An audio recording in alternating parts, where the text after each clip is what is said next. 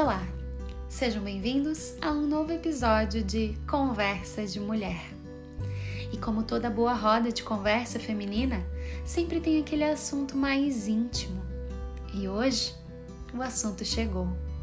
Eu sou Priscila Figueiredo, ginecologista e obstetra, e convido vocês a participarem comigo desse novo bate-papo. O tema de hoje é libido.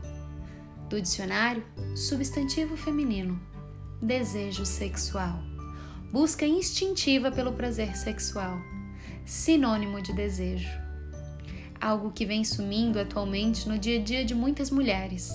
E não, isso não acontece só na menopausa. Pode acontecer em qualquer idade. A diminuição da libido. Mas por que isso ocorre?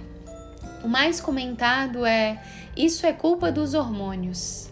E em tese, eles têm sim uma pequena parcela de culpa. O uso de algumas medicações para depressão, por exemplo, o chegar da menopausa ou até mesmo o uso de métodos contraceptivos hormonais podem contribuir para uma diminuição da libido. Eu disse diminuição, porque é fato que eles contribuem sim, mas é verdade também que os hormônios estão longe de ser os únicos responsáveis pela libido. O desejo sexual engloba componentes biológicos, psicológicos, sociais e contextuais, sendo necessário uma abordagem biopsicossocial nesses casos. O primeiro passo é identificar percepções erradas sobre a mulher e a sexualidade, e assim estimular mudanças no estilo de vida para melhorar a autoestima e aumentar o interesse e a intimidade sexual.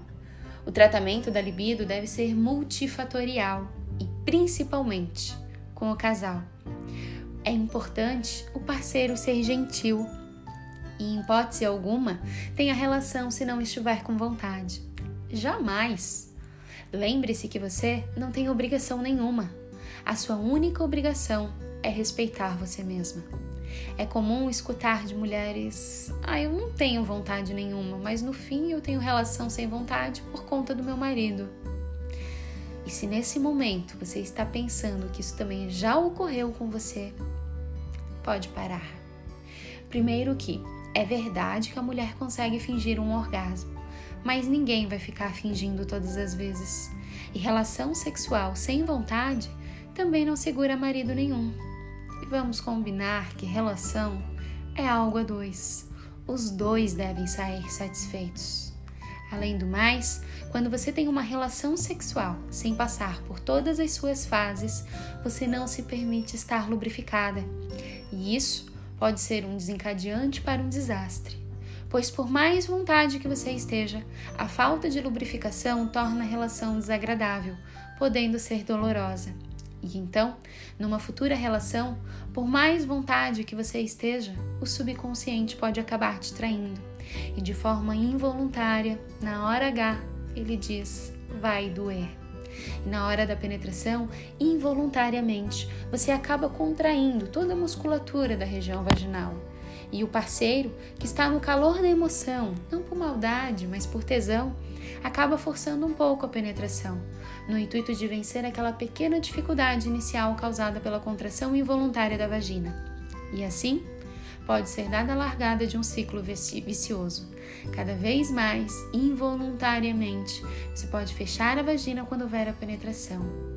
E aí surge um estágio onde pensa na hora H. Vai, penetra logo e termina de uma vez. Podendo então surgir dispareunia de penetração, dor durante a relação sexual que ocorre na penetração do pênis. Claro que o emocional não é a única causa mas é um grande contribuinte. E embora tenhamos vindo da herança de uma cultura extremamente machista, onde a mulher falar de sexo era pecado, mesmo que tenhamos conquistado um espaço no mundo feminino, atingindo o tão comentado empoderamento feminino, ainda assim, por mais liberais que possamos ser, sempre pensamos duas vezes antes de falar de sexo. Eu mesma, depois de fazer o roteiro dessa conversa, pensei antes de finalizá-lo. Mesmo todo dia abordando sobre esse tema dentro do consultório. E essa herança, isso também pesa quando estamos falando de libido. Até porque instintivamente somos diferentes. homens e mulheres. Homens têm um instinto mais resolutivo, como se tivessem uma campainha que, quando apertam, conseguem se desligar dos problemas do mundo e entrar literalmente de cabeça na relação sexual.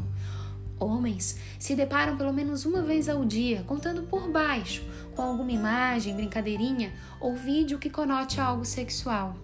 Mulher não. Ao receber uma mensagem com caráter sexual, mesmo que por brincadeira, às vezes até apaga do celular para não correr o risco de alguém ver por engano. Além do mais, somos mais maternais. Se pudéssemos, colocaríamos todo mundo ao alcance de nossos olhos. E quanto mais idade ganhamos, mais preocupações, mais nos julgamos responsáveis pelas pessoas que amamos. E os problemas dos outros passam a não ser mais só dos outros, passam a ser nossos também. Achamos que são nossos também. E quando um problema é nosso de fato, aí é um Deus nos acuda. Por isso que na adolescência é tudo tão mais fácil. Além de termos os hormônios a nosso favor, aí sim os hormônios, temos também menos preocupações. Porque sim, na hora H, se formos na mesma frequência masculina, demoramos muito para nos desligar da briga da semana passada que tivemos com o parceiro, da conta de luz que está atrasada, dos problemas de trabalho, do pelo do cachorro que você queria que tivesse sido tosado de forma diferente. A mulher, além de se conhecer melhor, precisa de mais preliminares o toque, o contato, a paciência, o carinho, o beijo. Então, use e abuse das preliminares e, se necessário, use lubrificante vaginal à base de água Claro que, ainda assim, existem outras condições que podem causar ressecamento vaginal, por exemplo, facilitando o desconforto da penetração, podendo ser causada pela chegada da menopausa, o herpério ou até mesmo pós-tratamento quimioterápico, e, consequentemente, essas situações podem contribuir por uma baixa da libido feminina. Para isso, existem alguns tratamentos, como lubrificantes, hormônio, fisioterapia pélvica, laser vaginal, mas evite se automedicar. Converse com seu parceiro, namore, tenha um dia para vocês, de preferência sem os filhos por perto. E se estão casados há algum tempo, permitam-se conhecer novamente. Vocês não são mais os mesmos, são muito mais surpreendentes. Se toquem, se amem permitam-se. E se com todo esse amor e cuidado o desconforto ainda existir e a libido se mantiver baixa, converse com seu ginecologista para investigar outras causas e assim poder tratar da melhor forma. Aos parceiros, muito mais do que paciência, eu diria. Foi o tempo que perdeste com a tua rosa que fez tua rosa tão importante. E assim, concluímos hoje mais uma conversa de mulher. Espero que tenham gostado, me contem o que acharam, deem dicas, sugestões e juntas vamos desvendando toda a dor e alegria que é ser mulher.